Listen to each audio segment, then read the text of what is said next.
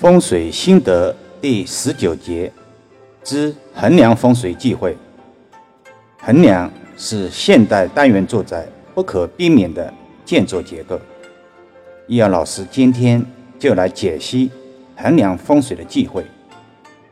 由于受到空间的制约，有些阳台在卧室方向的住宅，主人为了提高得房率，改善卧小人多的困境，把卧室扩建到了阳台上面。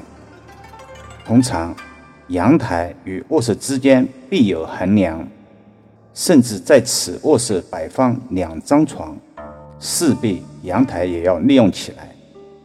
摆放的床铺。造成横梁压床的不利气场，时间久了，导致梁下之人健康受损。卧室房间横梁压床，比门冲床的卦象更凶险。横梁切勿压床，如不可避免，宁可压到脚为上策。卧室横梁最佳处理的方法是用吊顶的方法，将横梁。封闭起来，让人根本看不到横梁的形态。还有一种简易的方法，在横梁下设置灯具照明，但要看具体的高度和位置，并不是所有的情况下都适合横梁下设置灯具照明，其效果没有吊顶好。叶老师经常强调，风水化解手法。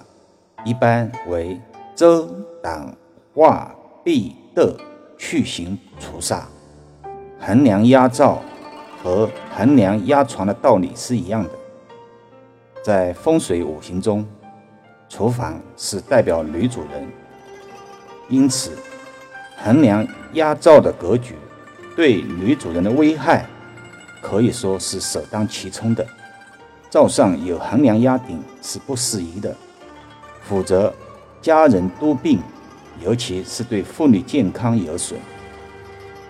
易遥老师通常会建议用吊柜、橱柜的方式，把梁包裹起来，以不见梁为吉，以美观协调为吉。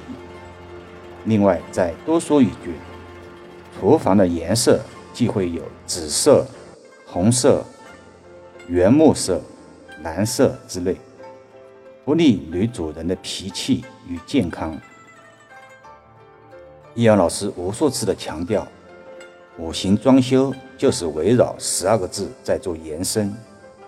这十二个字就是天圆地方、天清地浊、美观协调、吊顶最宜平整圆润，忌讳有横梁。横梁在心理上。容易产生重体的感觉，尤其是沙发、书桌，包括人长期在横梁之下，感受到莫大的压力，造成精神上的压迫，影响健康、事业。